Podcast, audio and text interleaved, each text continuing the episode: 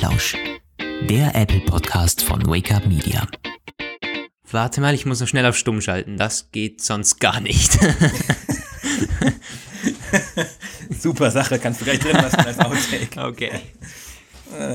So, jetzt aber. Hey zusammen und herzlich willkommen zu einer neuen Episode des Apfelplausch. Hier sind wieder Lukas und Roman. Ihr kennt uns mittlerweile. Und ja, wir quatschen über alles Mögliche, was mit Apple zu tun hat, was mit Technik zu tun hat. Der vergangenen Woche. Es gibt wieder so einiges. Und ich muss ganz ehrlich sagen, für mich, also der, der das Burner-Thema Nummer eins war ja, dass Roman beim Friseur war diese, diese Woche. Äh, ganz ehrlich, das äh, ist schon, äh, es war die heißeste, die heißeste News, nicht wahr? Ja, krass. Mein, mein Leben ist so aufregend. Das war der, das war das Highlight meiner letzten, ähm, meiner, meines Jahres bis jetzt. Das war nämlich sogar heute. Und ich, ähm, nein. Okay, also äh, bevor jetzt alle Leute schreiend davonlaufen und sich überlegen, äh, das doch lieber abzuschalten, weil wir so stumpfsinnig sind. Es ist, ähm, es ist deswegen erwähnenswert, weil seit heute Face ID wieder besser klappt. Und äh, da könnt ihr gleich mal eure Erlebnisse in Zusammenhang mit Face ID und langen Haaren berichten. Also, weil der eigentlich springende Punkt ist ja, es soll ja lernen, ne? Also, so war das ja gedacht. Face ID, so war die Werbung, ver verinnerlicht und passt sich ständig an, an rasiert, nicht rasiert und, und alles Mögliche und soll unmöglich zu verwirren sein. Und es ist ja, bei mir war es zumindest auch so, dass es sich nach den anfänglich ausführlichst beschriebenen Gewöhnungseffekten funktionierte es äh, relativ lange gleich gut, ganz okay. Und jetzt in den letzten Tagen, da klappte es gar nicht mehr. Oder ist immer noch immer seltener und immer schlechter. Und ich musste teilweise beim Kaufen und beim Entsperren irgendwie ein paar Mal den Code eingeben. Ich denke mir, was ist denn da immer los? Und dann meinte meine Freundin irgendwann so zu mir so, ey, du musst aber auch mal krass zum Friseur, siehst aus wie ein Höhlenmensch. Und das da, hat sich Face ID auch gedacht.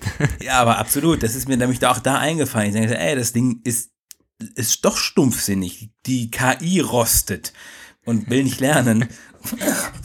Und dann habe ich es ähm, heute mal beobachtet. Ich habe leider kein Foto gemacht davon. Aber ihr könnt ja mal ausprobieren. Lasst mal eure Haare wachsen eine Weile, bis euch keiner mehr erkennt. Und dann könnt ihr ja mal berichten, ob er euch Face ID klemmt. Und äh, heute nach dem Friseur, seit ich wieder, äh, seit ich wieder aussehe wie ein Mensch, erkennt mich Face ID auch wieder. Könnt ihr mal sehen. Ja, ein wissenschaftliches Experiment, das wir hier durchführen können. Ich fand das spannend, als du das eben erzählt hast. Bei mir ist es tatsächlich so, dass Face ID immer besser geklappt hat in den letzten Wochen. Bei mir ist es so eine exponentielle Kurve irgendwie und die geht deutlich nach oben. Ähm, ich finde das spannend. Face ID erkennt mich mittlerweile unglaublich gut, auch von gewissen Winkeln, die anfangs nie möglich gewesen wären. Auch heute ja. mit einer Sonnenbrille fand ich auch ziemlich cool.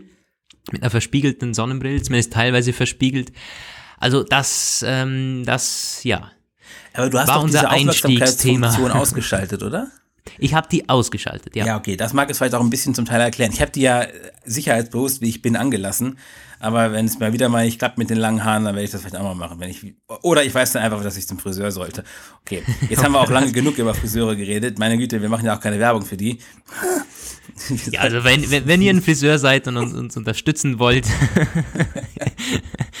lukas.apfellike.com Nee, wir wollen über Apple sprechen. Wir wollen nicht nur über Friseurbesuche sprechen. Was gab es denn so? Roman, für euch in Deutschland waren es spannende letzte Tage.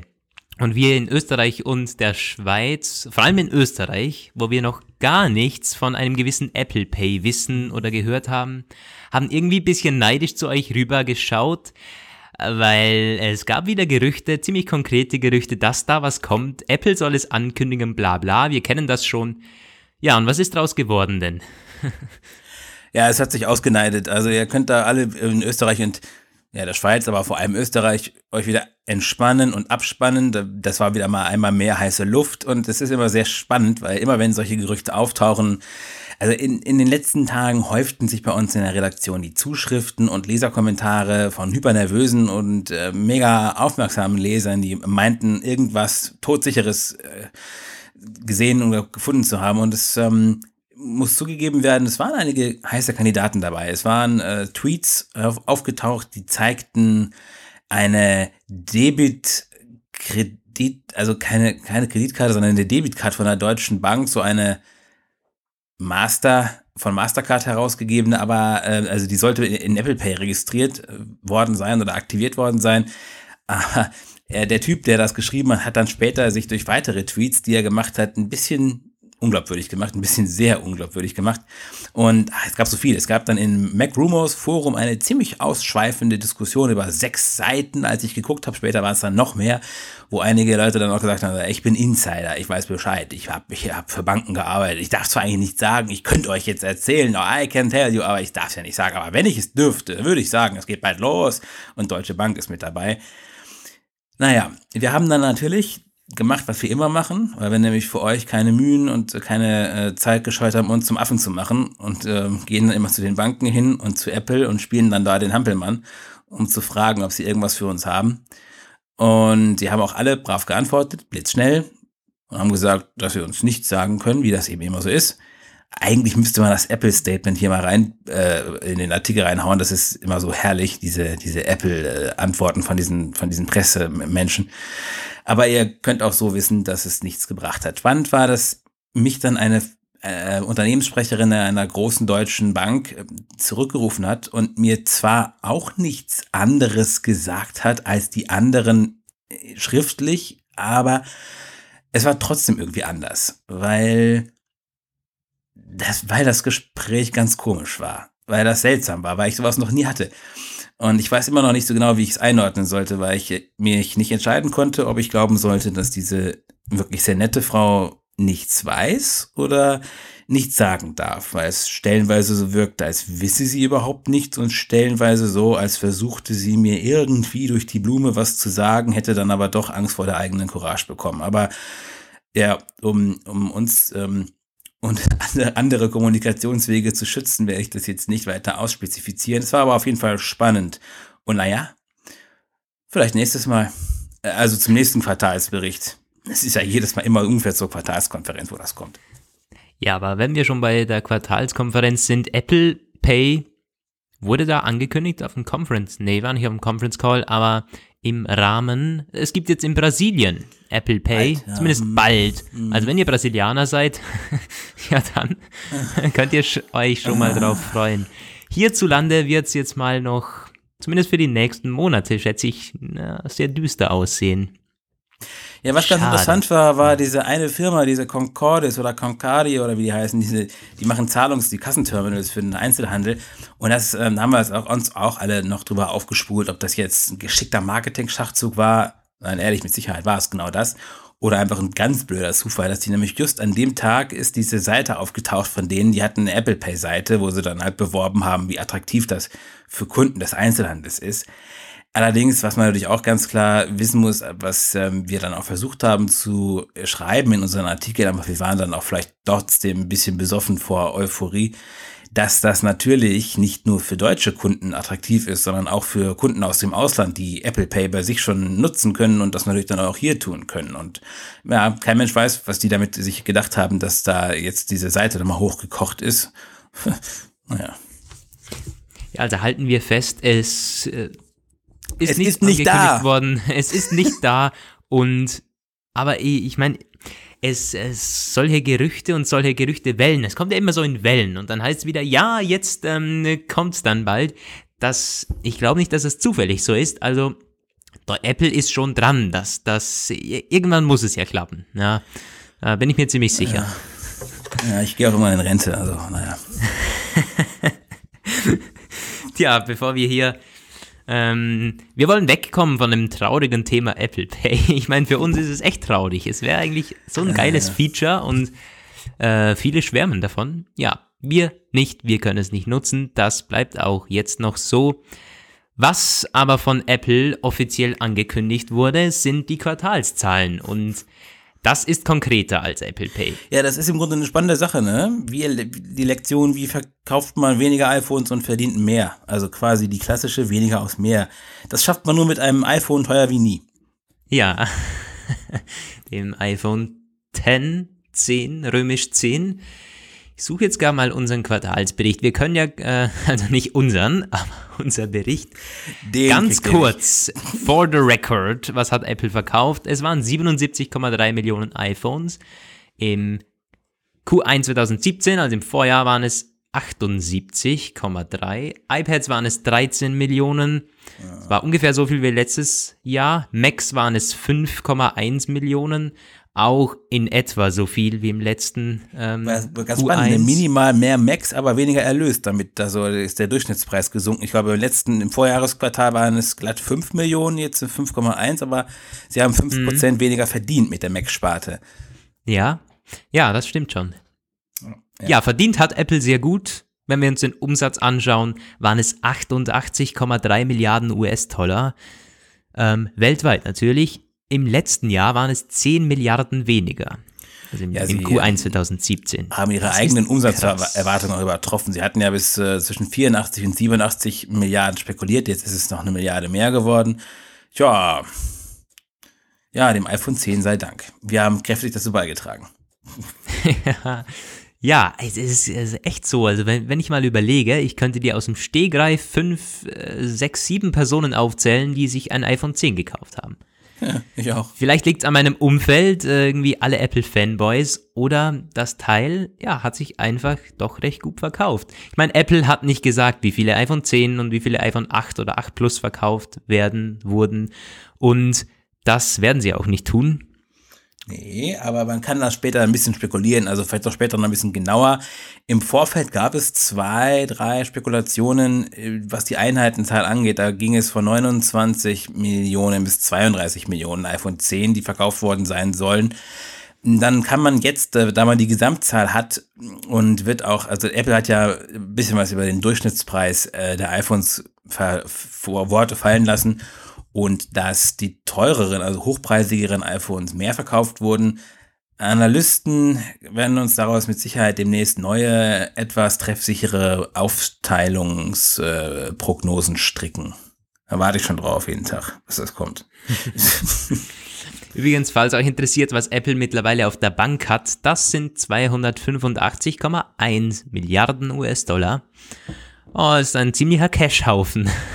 Es Ja, das soll ja krass, mittlerweile Mann. alles äh, demnächst alles ein bisschen zügiger in die Heimat zurückgeführt werden und dann dort in Sachwerte und äh, ja, Dividende fließen. Ne? Also Mhm. noch ein paar Apple-Aktien kaufen. Die Apple-Aktie hat sich auch ganz gut geschlagen. Die ist äh, nachbörslich um äh, 1 oder 2 oder 3 Prozent gestiegen. Ich glaube 3, irgendwas mit 3 Prozent. Aber ich glaube, inzwischen haben schon wieder, äh, wurden schon wieder Ja. Gewinne mitgenommen. Also Ja, die ist heute wieder gefallen, meines Wissens. Die Apple-Aktie ja, ja. liegt, ja, wie es halt immer ist. Die Apple-Aktie liegt jetzt wieder 3% im Minus. Hab's hier gerade. 162 kostet eine.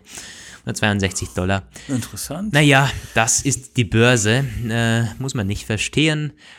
Ähm, ja, was, wa- was war noch spannend? Außer den nackten Zahlen. Wir haben schon ein bisschen so drüber geredet. Tim Cook war natürlich thrilled ähm, über alles Mögliche. Spannend fand ich. Es gibt mittlerweile 1,3 Milliarden Install Bases und die sind in den letzten zwei Jahren um 30 Prozent angestiegen.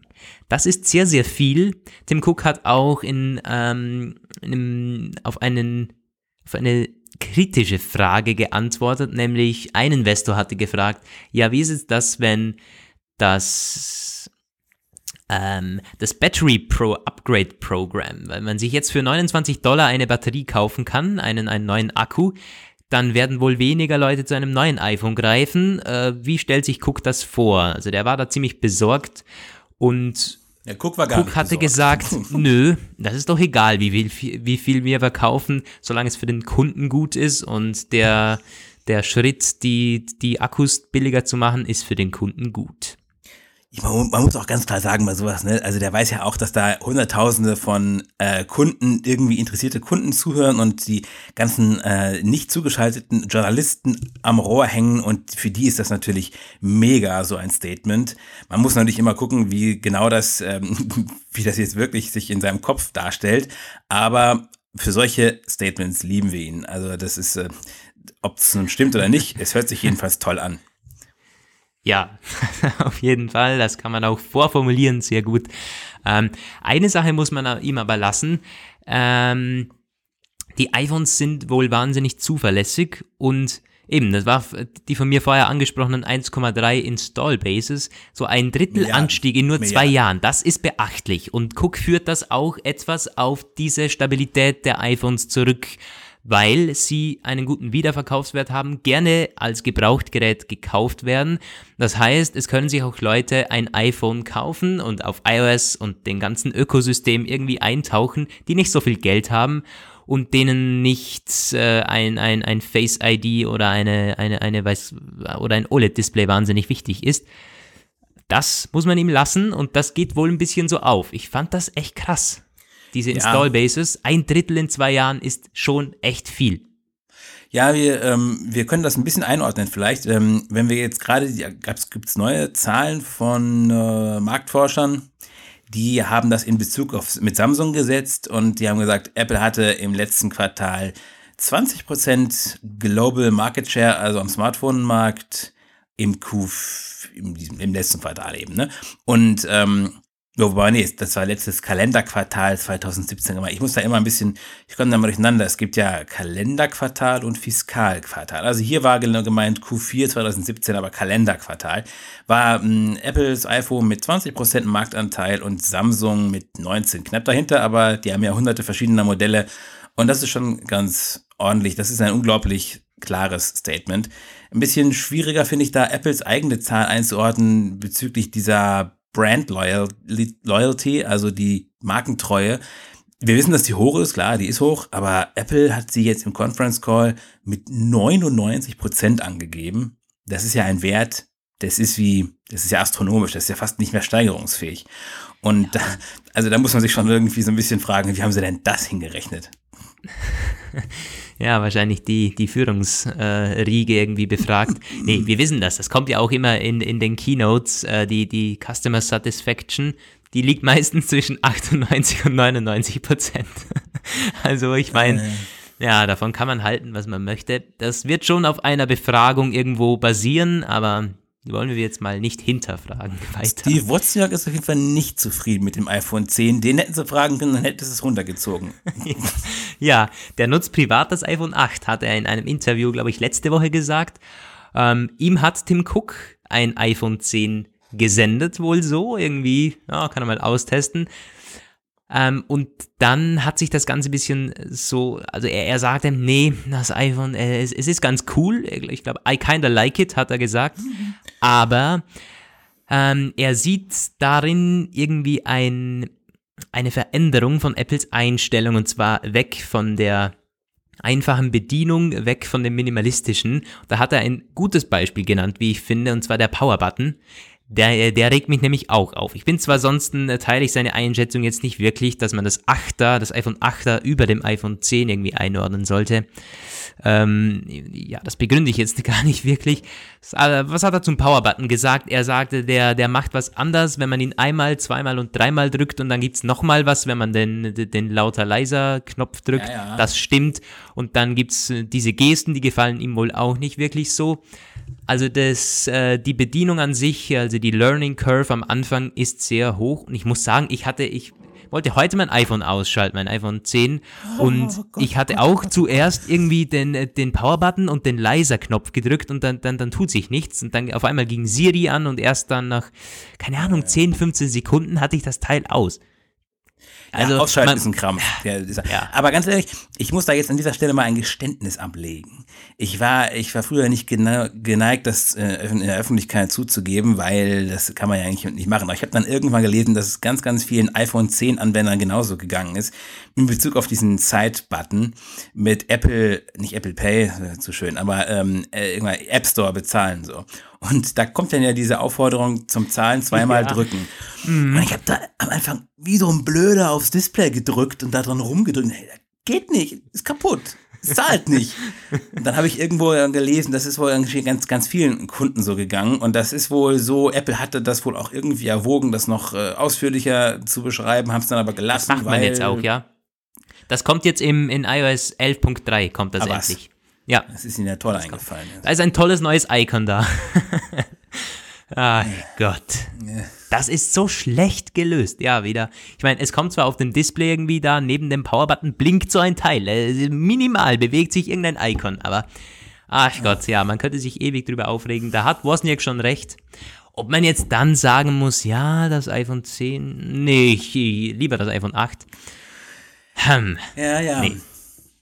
Äh, was auch, ähm, ich weiß nicht, darüber jetzt die Watson ja gar nicht ausgelassen, aber darüber haben einige andere in den letzten Wochen und Monaten sich beschwert, dass das iPhone 8 und das iPhone 10, also dass beide unglaublich schnell, unglaublich viele Kratzer annehmen. Und das, obwohl das Display so widerstandsfähig und robust sein soll wie nie ein iPhone zuvor. Äh, ich weiß nicht, wie sieht denn dein iPhone heute so aus? Ähm, ich muss sagen, das mit dem Display teile ich nicht. Das Display sieht sehr gut aus. Ich würde sagen, es ist auf dem Niveau vom 7er. Und also das war ja beim iPhone 6 Wahnsinn. Also es war so nervig. Das Teil war innerhalb von wenigen Wochen komplett zerkratzt. Kann mich noch erinnern. Beim 7er war das viel besser. Und ich würde sagen, dass das 10 ist jetzt gleich.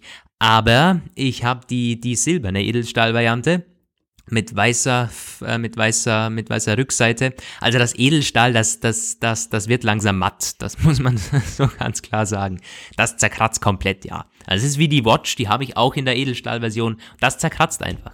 Ich hatte auch den iPod, gut, den gab es nur in Edelstahl. Das ist eben so, das Material zerkratzt und ich finde auch darüber sollte man sich nicht aufregen, weil wir wissen, dass Edelstahl zerkratzt und wer das nicht möchte, soll ein Case dran machen oder sich das iPhone 8 kaufen. Ja, und beim Display ist es natürlich ein bisschen ärgerlicher, wenn es zerkratzt. Da muss ich allerdings auch sagen, also ich werde jetzt mein iPhone nicht beschreiben, ich behandle das aber auch immer wie ein äh, Camper in der Wüste, meine Geräte. Also das ist kein Maßstab. Aber ihr habt da euch sehr ausführlich drüber ausgelassen. In unserem äh, Artikel von gestern, iPhone 10 zerkratzt zu leicht, da habt ihr zahlreich Stellung genommen und es gab einige wenige, die sich den Kritiken aus dem Netz angeschlossen haben, aber die meisten von euch waren sehr zufrieden mit dem iPhone 10. Man muss ja auch sagen, die allermeisten haben es in der Hülle, ich auch. Also ich meine, dann wird schon mal ein großer Teil davon geschützt. Aber ähm, doch in der Regel wart ihr nicht mit den Nutzern einer Meinung, die das so kritisiert haben. Ihr könnt, also ihr, ihr Hörer, ihr jetzt, also ich spreche immer von euch, aber es gibt ja auch Leser und Hörer und einige können sogar lesen und hören. Aber falls ihr es noch nicht kommentiert habt, könnt ihr es uns auch gerne noch sagen. Hashtag Apfelplausch und on Twitter, ja, alles klar. Auf Twitter und äh, erzählen, wie zufrieden ihr mit der äh, Robustheit des äh, iPhone-Lineups seid. So. Mein Gott, war das ja, Satz. Hat, hätten wir Twitter auch erwähnt. Hashtag Apfelplausch. Oder ist es Hashtag der Apfelplausch? Ist nee, nee, Hashtag Apfelplausch. Apfelplausch. Apfelplausch. Ja. ja, wir sind gespannt so auf eure Zusendung. Ihr könnt es auch gerne per Mail machen. Ihr wisst das, lukas.apfellike.com. Dann erwähnen wir euch vielleicht im nächsten Apfelplausch mit einem spannenden Statement, wenn es spannend ist. So, ähm, gut, Quartalszahlen hätten wir damit auch. ja, ja. Quartalszahlen und zerkratzte iPhones. Ähm, wir kommen jetzt zu einem, ja, zum letzten Thema, aber das äh, wollte ich unbedingt drinnen haben. Denn es, ich finde es mega spannend und ich hoffe so, dass Apple hier die richtige Entscheidung trifft. In dieser Woche kamen Gerüchte auf, die dann ziemlich schnell von Bloomberg, von dem Mark Gurman, der da immer schreibt, äh, bestätigt wurden. Und der ist sehr, sehr seriös und das stimmt meistens, was der da, was der da so von sich gibt. Es geht um iOS, um macOS, um die ganzen Softwareversionen, die natürlich jedes Jahr von Apple neu aufgelegt werden. Das wird auch dieses Jahr zur WWDC nicht anders sein. Aber Apple soll sich wohl ein bisschen weg von der Masse an neuen Features bewegen und sich auf Stabilität und ja, ein allgemein äh, besseres System einfach irgendwo fokussieren. What? Und da muss ich sagen, wenn das wirklich in Ansätzen so dann behandelt wird, endlich, endlich, bitte, bitte mach das. Ja, es, ist, es, es wäre ihnen wirklich zu wünschen. Wenn sie es nicht hinkriegen, gleichzeitig neue Features und ähm, Performance weiterzuentwickeln, dann muss man Prioritäten setzen. Und da, ich meine, ich habe ja grundsätzlich nichts gegen neue Features und äh, featurefreie Versionen, Major Upgrades sind langweilig. Aber man sieht ja in den letzten Monaten ganz eindeutig, dass sie irgendwie völlig überfordert sind anscheinend und es einfach nicht mehr hingekriegt haben, das vernünftig abzuliefern. Da war die, die Root-Lücke, die so furchtbar war bei macOS High Sierra, da war die Geschichte mit dem Passwort, dass man einfach ohne ohne Passwort in die App Store Einstellungen reinlatschen kann irgendwie. Da war ähm, unter iOS diese diversen Sachen, die nachgepatcht werden mussten und und und. Also es knirscht. Und das hat sogar die Apple-Führung mittlerweile verstanden. Craig Federici, wenn man den so ausspricht, äh, sei da wohl federführend gewesen bei der Entscheidung. Jetzt werden einige geplante, durchaus sehr interessante Features, die für iOS 12 besonders eingeplant waren, mal on the shelf gelegt für nächstes Jahr und jetzt äh, geht's an die Optimierung. Also ich muss sagen, also, das war ganz klar das Highlight für mich. Das ja. wäre echt cool, weil ich meine, wir haben schon oft darüber gesprochen, iOS, es geht meistens, ja, sagen wir so zwei, zwei große Updates dauert es, bis iOS wieder halbwegs gut läuft. Am Anfang ja. gibt's Bugs und Abstürze und Zeug. So ab iOS, also jetzt iOS 11.2, das läuft, das, das, das hätte man am Anfang unter iOS 11.0 äh, releasen sollen. Ja. Deswegen, ja, also wenn, wenn iOS 12 mal nicht irgendwelche ähm, geilen neuen Features bekommt, ich, ähm, I'm all for. Und wir können ja mal äh, auf, die, auf die Features blicken, auf die Gerüchte, was wäre denn für iOS 12 geplant gewesen? Da ähm, Apple soll wohl tatsächlich sich an den Homescreen gewagt haben. Also, dass man da mal irgendwie mal ein, ein, etwas Freshness reinbringt. Aber das geht nicht, wenn man irgendwie noch auf Stabilität und weniger Bugs setzen möchte. Das geht schief. Ja, beim ersten iPhone, ich weiß noch, beim allerersten iPhone Classic, da war es wohl genau das, dass sie es einfach bei den ganzen Demos, ist ihnen der Homescreen, dieses Springboard genannte Teil, was diesen Homescreen halt ähm, abbildet, immer ständig abgestürzt. Weshalb ja, das ist diese Geschichte, des Steve Jobs Demo-iPhone, das konnte nur genau die Schritte in der Präsentation machen, ohne abzustürzen, die einchoreografiert waren und äh, nichts anderes. Und auch die nicht immer mit größter Sicherheit. Also der Homescreen ist eine ganz diffizile Sache. Allerdings ist ja auch schon ganz, ganz lange, dass da Leute sagen, da muss was mit passieren. Da ist, das ist iOS größte Schwäche und auch gleichzeitig eine gewisse Stärke, weil die Kontinuität äh, macht halt diesen unglaublich hohen Wiedererkennungswert. Andererseits, man muss auch ganz ehrlich sagen, ich kriege ja diese ganzen Android-Smartphones äh, zum Testen immer und die, so blöde das auch ist, also Android an sich gefällt mir immer noch nicht besonders gut, aber man kann da mit dem Homescreen schon tolle Sachen machen irgendwie. Also so high schwebende Wetter-Widgets zum Beispiel, sind eigentlich schon geil. Das ist viel besser als nur so eine blöde Zahl an einem Wetter-App äh, eigentlich mhm. zu haben. Ich meine, Apple hat das in Anfängen, also wirklich nur in Anfängen mit 3D-Touch probiert.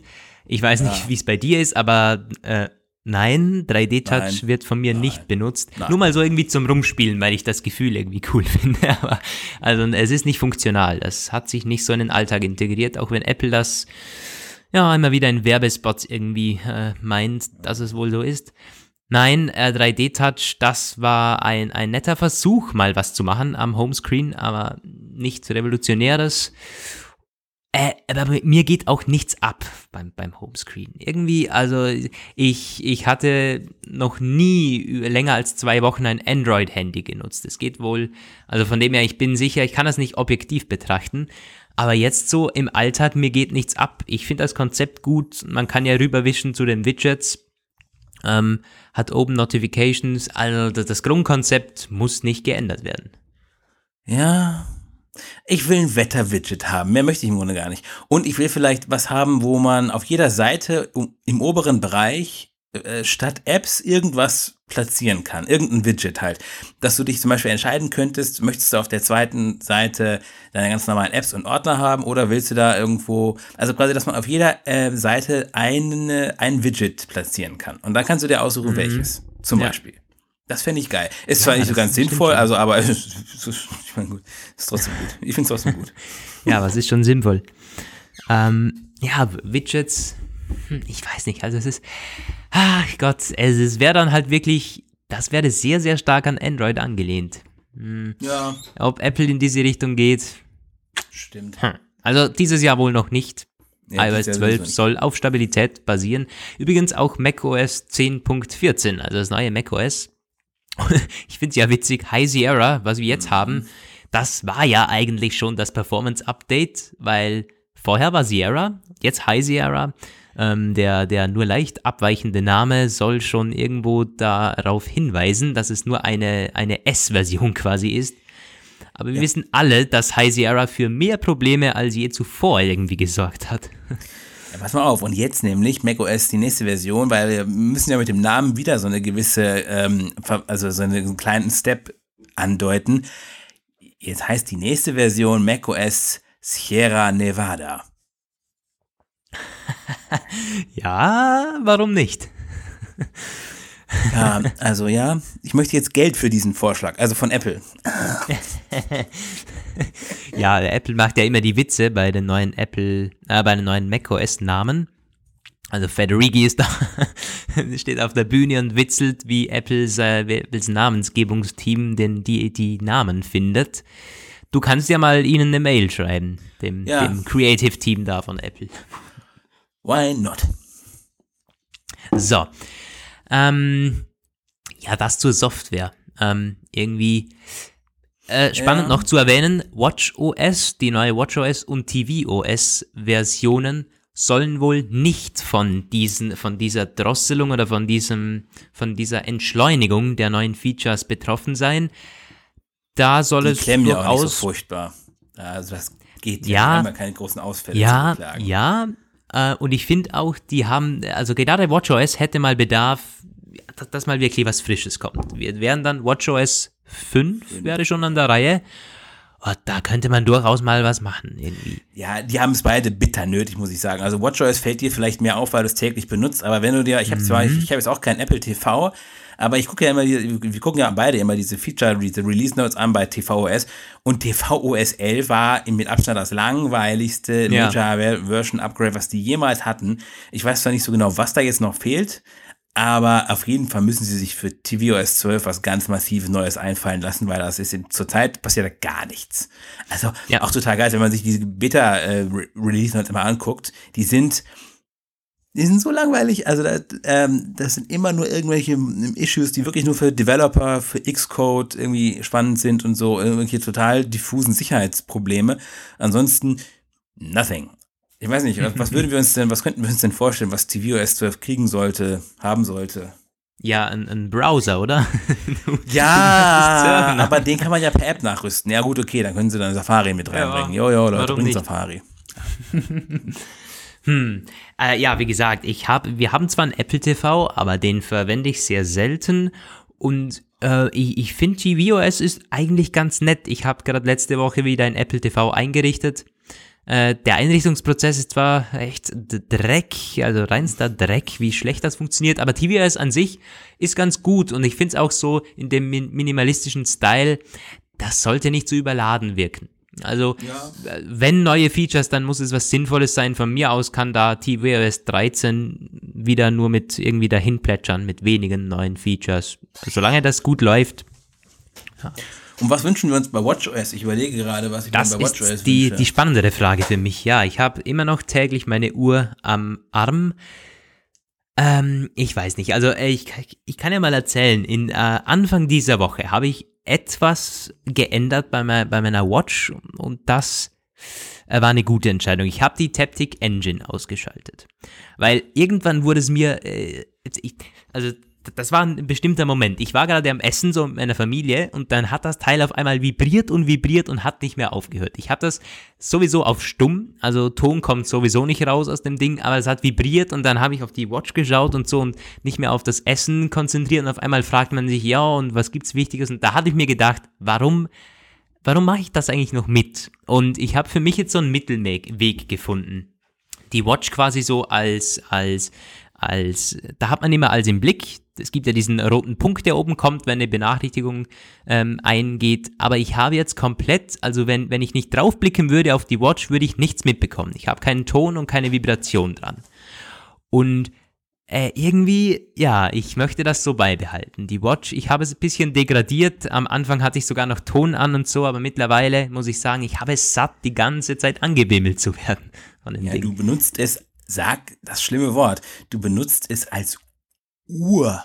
Ja, das ist schon so. Ja. Und meine Freundin lacht sich immer so schlapp, wenn die da irgendwie sagt, meinte, es ist eine unglaublich, unglaublich teure Armbanduhr. Ich war letztens in meiner Stammkneipe mit so einem, so einem äh, Mensch, der, den ich öfter am Tresen treffe, der hat eine auch relativ teure Armbanduhr von so einer, einer von diesen Uhrenfirmen. Jetzt nicht hier Fossil oder Swatch, sondern so eine andere, deren Name mir gerade nicht einfällt, aber auch so eine Premium-Marke irgendwie. Und die, die kostet auch irgendwie ein paar hundert Euro, keine Ahnung was, aber die hat halt so, ist halt eine Funk-Armbanduhr. Mhm. Stylo, Milo, aber die kann halt nur die Zeit anzeigen, wirklich nicht viel ja. mehr. Aber der macht auch wirklich nicht viel mehr damit. Und im Grunde, naja, du hast es ja selbst gesagt, ne, wir degradieren und degenerieren unsere Watches im Grunde auch zu einer äh, relativ teuren Armbanduhr. Aber man muss, äh, ich finde das auch okay so. Also ich bin ein Uhrentyp. Ich habe immer schon eine Uhr getragen und meine Uhr vorher war auch so eine Funkarmbanduhr, glaub mhm. sogar vom Fossil. Und die hatte auch irgendwie 350 oder so gekostet. Also so wie die Apple Watch Sport jetzt ungefähr. Mhm. Und die hatte auch nur die Zeit angezeigt. Also von dem her, der Value oder wenn man so sagt, Preis-Leistung ist bei der Apple Watch vielleicht schon besser. Aber 600 Euro für eine Uhr ist natürlich eine ganz andere Nummer. Ähm, aber mir gefällt die Uhr, mir, mir gefällt es als Uhr. Ich ändere alle drei, vier Tage mein Armband. Und das, also so auch als Modeaspekt, die Uhr ist schon geil. Ja, ich muss Armband, wo du sagst, meine Freundin hat sich aus China jetzt einen ganzen Packen voller, voller Kram bestellt und mir auch gleich ein paar schrill bunte, poppige iPhone 10 Hüllen und Apple Watch Armbänder beigepackt. Die habe ich jetzt hier zu liegen und wechsle jetzt erstmal jeden Tag die äh, Hüllen von dem äh, iPhone. Ich bin ganz erstaunt, dass die echt eine gute Qualität haben. Ich dachte, das ist irgend so ein ja, Crap irgendwie, so. aber es ist wirklich ganz gut. Mhm. Und das Apple Watch Armband habe ich noch nicht äh, gewechselt, weil da finde ich das irgendwie, ja, weiß nicht, ich, ich bin noch nicht so ein Bandfetischist geworden, aber kommt vielleicht noch, kommt.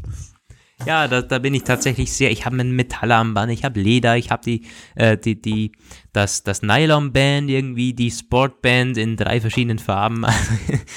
ja, es ist, also ich finde das so cool. Also wir können mal festhalten, wir brauchen kein WatchOS, sondern wir tragen die Uhr quasi nur, weil sie uns auch so gefällt. Oder wie sieht's aus? Ich weiß nicht. Ich, ich, ich werde mal überlegen, ob mir noch einfällt, was ich mir wirklich dringend wünsche für WatchOS 5 und ähm, das kannst du ja auch mal überlegen. Also ich, ich habe, also eine Sache habe ich direkt und zwar eine Notizen-App. Warum da keine? Geil? Nee. Es gibt, es gibt keine Notizen-App. Ich habe, das wäre, ich hätte es schon oft gebraucht. Ich meine, Erinnerungen gibt es mittlerweile. Endlich. Und eine andere Sache gibt es da noch. Und zwar der Kalender. Ähm, den kann ich mal hier öffnen und dann steht da Februar 1. bis 28. und sonst nichts. Ja, ich weiß. Ich möchte aber auch sehen, wie der März und der April aussieht. Und ich möchte vielleicht auch mal was vom Januar sehen noch, aber ich kann das nicht auswählen.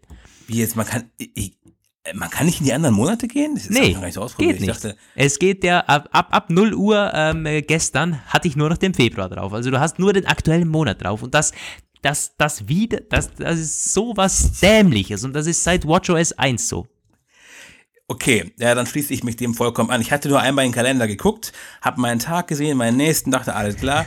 Darauf bin ich noch gleich gekommen, aber ich meine, ganz im Ernst, wie schlecht ist das denn? Ja, das ist komplett schlecht, ja. Und, und die, die Mail-App, die geht bei ja, die geht mittlerweile wieder, aber die hatte jetzt zwei Wochen bei mir einen Ausfall. Aber gut, das ist so ein Bug, keiner, da kann Apple wahrscheinlich jetzt nicht direkt ähm, was dafür. Ja, ansonsten das, also, wenn sie das schon hinbekommen bei WatchOS 5, ich wäre schon zufrieden, Mann. Aber wo ja. du gerade von Apps sprichst, da müssen wir sowieso irgendwas tun, damit es wieder attraktiver wird. Wir hatten letztens äh, darüber berichtet, dass äh, hatten wir oder wollten wir? Also wir haben es auf jeden Fall wahrgenommen. Mein Gott, dass Apple, äh, dass immer mehr Apple Watch Apps verschwinden und auch prominente Apps darunter sind. Wir wissen, Amazon hat sich zurückgezogen, WhatsApp hatte niemals eine. Ähm, äh, nee, ja, genau. Ja, Amazon Slack, will zurückkommen, Slack aber. gibt's nicht mehr, den, den Messenger. Genau, den der ist nämlich erst interne, für verloren. interne Zwecke verwenden. Äh, schade, ja. Und äh, es ist für mich, äh, da gibt's eigentlich nur eine logische Erklärung, nämlich, dass die, die, die Nutzerbasis einfach nicht da ist oder zumindest in dem Ausmaß, dass sich so ein App-Entwicklungsteam rentieren würde. Ja, und, und, ich glaube vielleicht auch ein bisschen so, dass die Use Cases schlecht durchdacht sind. Ich meine, die Nutzerbasis wird wohl schon da sein. Apple macht zwar keine Zahlen, aber die sagen halt irgendwie immer 50 Prozent mehr und so. Also es sind schon irgendwie so ein paar Millionen, auch vielleicht auch mittlerweile ein paar hundert Millionen. So, ich denke einfach, ja. was bei ganz vielen Entwicklern das Problem sein dürfte, ist, dass sie sich nicht so genau die Vorstellung machen, was damit eigentlich, was der Kunde damit erreichen soll Ja. und wie die die Bedienschritte dann sind. Und dann machen die irgendwas, das dann nur so halb durchdacht ist, vielleicht auch nur so halb funktioniert. Ich erinnere nur an diese Sache, wo wir mal versucht haben, diese Translator-App zum Laufen zu bringen, die total geil sein könnte, wenn sie dann Ja. funktionieren würde. Und ähm, von daher, und dann sind extrem viele Nutzer von den Apps enttäuscht, nutzen sie nicht, löschen sie vielleicht wieder und dann entsteht vielleicht so ein bisschen der Eindruck, das wäre unattraktiv. Aber es wäre vielleicht besser, von vornherein attraktivere Apps zu entwickeln. Ja, stimme ich dir komplett zu. Ich bin sogar der Meinung, dass es sehr viel komplexer ist, so eine Apple Watch App zu entwickeln, als eine iPhone App. Klar, du hast ein, ein kleineres Display und so, ist wohl vielleicht auch nicht so umfassend, ich bin kein Entwickler, aber man muss sich wahnsinnig gute Gedanken darüber machen, welche Features äh, man wirklich da integrieren möchte, weil da ist weniger mehr. Das wissen wir auf der Watch. Und da, auch wenn die App nur zwei, zwei Dinge kann, wenn das äh, einen richtigen Mehrwert zum iPhone hat, dann würde ich die App auch verwenden. Aber es ist halt wirklich so, ich habe vielleicht meine Messenger drauf, weil ich da hin und wieder schaue, ob eine Nachricht gekommen ist. Äh, sonst, nö, noch eine Wetter-App. Genau. Ja. Und die, ich glaube, das Entwickeln an sich wird wahrscheinlich tatsächlich von entwicklungstechnischen Anspruch her etwas simpler sein, eben auch weil weniger Schnittstellen und weniger Platz, den du füllen musst und so, die Icons, gut, die musst du irgendwie designen. Dafür sind aber quasi die Nutzerführung, also die, um die User Experience zu entwickeln, braucht es halt viel mehr, ja, ähm, Köpfchen, um halt zu gucken, was würde ich denn selbst gerne machen wollen als erstes? Was soll mir sofort entgegenspringen und wie, wie unglaublich äh, intuitiv und sprechend diese Bedienerführung sein soll? Und ich glaube, ja, vielleicht haben sie einfach so irgendwelche Leute hingesetzt, die dann gesagt haben, so, wir haben jetzt schon die äh, iPhone-App entwickelt, jetzt haben wir mal so eine Apple Watch-App hinterher und da entstehen dann irgendwelche schlechten Konzepte. Ja, das war anfangs vor allen Dingen so. Und das ist nicht da, es ist nicht, es ist nicht besser geworden. Ich habe hier noch so eine, so eine Banken-App drauf von der, von der Hello Bank. Und da bin ich gerade draufgekommen, dass die komplett nutzlos ist, weil da steht nur überall, überprüf, überprüfen Sie Ihre Internetverbindung. Okay, bei der Bank ja. ist es sowieso sinnlos. Ich, wenn ich überlege, meine bei Banking-App, ich war ja mal ähm, bei der ähm, bei meiner ba Bank total zufrieden und super begeistert von der App, bevor Touch, äh, Face ID kam. Jetzt geht es nicht mehr, weil ich mich jedes Mal per Hand einloggen muss, weil diese Ja. App mehr Dings vergisst. Ja, das stimmt. Das ist bei mir genau gleich. Und ich habe die Bank auch schon angesprochen und ich sage, ey, ihr Pfuscher, was soll denn das? Und dann haben sie halt geschrieben, dass sie sich unendlich entschuldigen, aber das war auch schon vor zweieinhalb Monaten.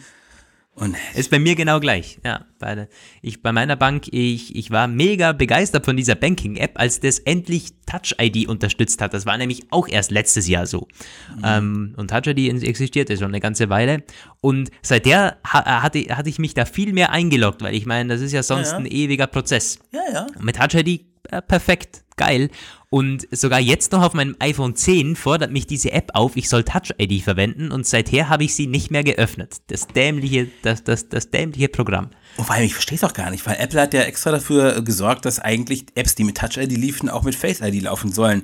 Das Ja, steht irgendwie ja schon, so ja. da. Aber ich glaube, irgendwo muss da der Entwickler schon noch einen Hebel umlegen oder so, weil es funktioniert mal nicht so. Äh, it just works kann ich leider nicht unterschreiben hier. Ja. Ja, also okay, stellen wir fest, Leute, die also nicht in der Lage sind, auf dem, auf dem iPhone eine vernünftige Experience zu liefern, sollten es mit einer Apple Watch App gar nicht erst versuchen, das kann nur schrecklich werden. Ja. Tja. Dafür muss ich, also wenn noch ein positives Beispiel, finde ich ja Instagram. Ich bin, ich finde Instagram an sich eine coole Plattform und die Apple Watch App ist eine der schnellsten, die ich je benutzt habe. Ich glaube, es, es geht nicht mal eine Sekunde, da bin ich in meinem Feed drin und kann meine Fotos durchblättern. Das ist jetzt nicht, äh, es ist klar, ich meine, äh, man mag mich jetzt als verrückt erklären, äh, Bilder auf der Apple Watch dazu zu, zu begutachten Nur und vielleicht wenig. sogar noch liken zu wollen. Ja, aber die App funktioniert. Sie ist schnell, sie ist geil angepasst und die bekommt auch ständig Updates. Das sieht immer irgendwie anders aus. Und ich würde schon sagen, dass ich zwei, dreimal in der Woche irgendwie auf meiner Apple Watch, weil ich gar nichts Besseres zu tun habe, auf Instagram bin. Was ja in krassem Widerspruch zur Mutter-App steht bei Facebook, die kriegt zwar auch ständig Updates und es sieht auch irgendwie ständig irgendwas anderes aus, allerdings darunter nur wenige Verbesserungen und noch weniger relevante Änderungen. Die meisten ver ver verwirren irgendwie immer nur. Naja, Ja, wenn man Facebook, die haben ja auch Quartalszahlen verkündet und fand ich ganz spannend. Der Mark Zuckerberg hat wohl gesagt, dass irgendwie, ach, was war das jetzt? Oh, Jetzt erzähle ich wahrscheinlich einen Blödsinn. Jedenfalls verwenden die, die Nutzer, äh, die, die Nutzungszeit pro Nutzer ist deutlich gesunken in letzter Zeit, weil äh, sich, glaube ich, auch die Startseite ordentlich geändert hat, also der Algorithmus. Und das sei anscheinend besser, so positiv. Also die Aktie, die geht in die Höhe, die schießt komplett hoch. Das ist für Werbekunden besser als auch für den Endnutzer. Das fand ich ganz spannend. Also Facebook hat schon irgendwo, die wissen schon, was die machen.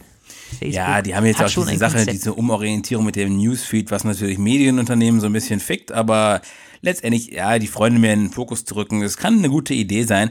Aber ganz im Ernst, was mir auch gerade einfällt, ne, es ist ja, also Facebook, Google, Amazon, sie haben alle Quartalszahlen geliefert, da könnten wir jetzt auch alles noch ausführlich drüber reden, da sind wir ja morgen noch nicht fertig. Ich, aber, ähm, wollen wir mal schauen, dass wir eine Sache, die wir uns noch ähm, abschließend sagen wollen, was noch ein bisschen, um es mal wieder zurückzubringen zu diesem Feature-gefreesten ähm, macOS und iOS. Eine Großbaustelle haben sie nicht geschlossen für dieses Jahr und das könnte entwicklungstechnisch langfristig eine Perspektive sein, gerade um die Mac-Plattform so ein bisschen wieder aufzuholen. Die haben äh, schon länger das Konzept verfolgt, dass Entwickler nicht mehr gleich, also nicht eine iOS und macOS App parallel entwickeln müssen, sondern es quasi in einem Rutsch durchentwickeln können. Und das äh, soll dieses Jahr noch kommen, das, dieses Projekt Marzipan nennen sie das. Und das ist so, man schreibt eine iOS-App, wie ich das verstehe, und kann die dann mit wenigen Handgriffen so auch Mac-ready machen. Das ist, und ähm, man kann dann quasi die Touch- und Trackpad-Bedienung in einem Bildschirm sozusagen implementieren. Das äh, könnte dazu führen, dass Mac-Apps schneller er erscheinen, wenn eine iOS-App schon erfolgreich war. Also, das ist, glaube ich, eine gute Sache. Die können sie ruhig dieses Jahr weiter forcieren, finde ich. Ja, das, äh, da stimme ich dir komplett zu. Das wäre cool. Ich muss sagen, ich bin jetzt da gar nicht ganz so äh, drinnen. Du hast dich mit dem Thema eher ein bisschen beschäftigt. Ja, ich habe da, das schon ein bisschen verfolgt, auch früher. Das ist schon ein bisschen älter, länger am Kochen so. Das, mhm. Mittlerweile ist das es auch in anderen Entwicklungsumgebungen so ein bisschen so der Trend, dass sie halt sagen, so, deswegen ist ja auch Swift, die Programmiersprache von Apple, die war ja mal sehr populär für eine Weile, ist sie auch wohl immer noch, ist aber in diesen Programmiersprachenindexen wieder abgefallen. Das führt aber, es wird nicht darauf zurückzuführen, dass jetzt keiner mehr Swift mag, sondern dass halt immer mehr äh, von diesen Entwicklungsstudios äh, Werkzeuge bereithalten, um halt für mehrere Plattformen gleichzeitig zu entwickeln. Vor allem iOS und Android gleichzeitig, was natürlich ein mega, äh, mega Use Case ist für Entwickler, weil da haben sie quasi die wichtigsten Sachen abgedeckt. Und mir ist gerade der Name von diesem Studio entfallen. Da gibt es aber auch mehrere Lösungen, auch eine von Microsoft mit Microsoft-Beteiligung, interessanterweise. Und ja, also wenn du dann äh, quasi in, nur noch in zwei bis drei Schritten Apps für die drei wichtigsten Plattformen schreiben kannst, statt da irgendwie drei Teams drei Wochen lang dran zu setzen, ist, ist, ist eine gute Sache. Könnten mhm. da letztendlich die Nutzer von profitieren. Ja, auf jeden Fall, ja. Ja klar, der Nutzer ähm, sollte auch profitieren. Ich kann mich erinnern an ein Phil Schiller-Interview, das hat der schon vor einem Jahr, glaube ich, mal angedeutet oder so, dass, dass sowas kommen soll für Entwickler. Und hatte damals aber dann auch gesagt, dass es nicht darauf abzielt, irgendwie Mac OS und iOS näher zueinander zu bringen oder sogar die, äh, das noch irgendwie ja, dass sich die äh, ähneln. Ja, keine die, Verschmelzung, genau. Also es gibt keine Verschmelzung, soll es nicht geben. Von dem her finde ich, wenn sie das wirklich so durchziehen, sehr, sehr cool. Also das wäre, ja, wie gesagt, der Nutzer profitiert.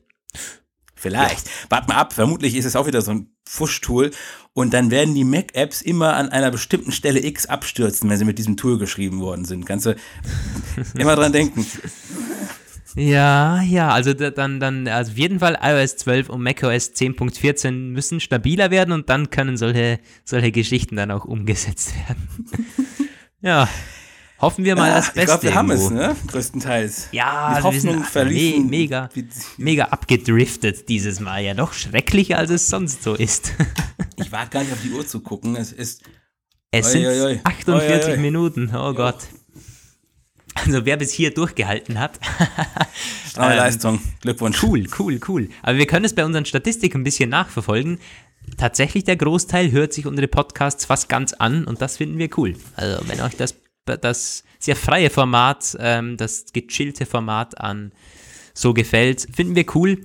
Und trotzdem die Erinnerung, Feedback, auch negatives Feedback. Wir sind immer offen für alles. Und wenn ihr eine Meinung zu einem Thema habt, das wir jetzt besprochen haben, auch gerne per Mail oder unter dem Hashtag der, äh, nicht der, sondern Hashtag Apfelplausch per Twitter. In den Kommentaren, ihr wisst, wie das Ganze läuft.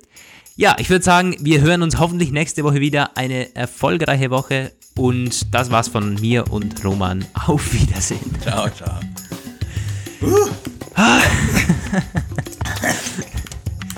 Ja, eine Dreiviertelstunde ist echt.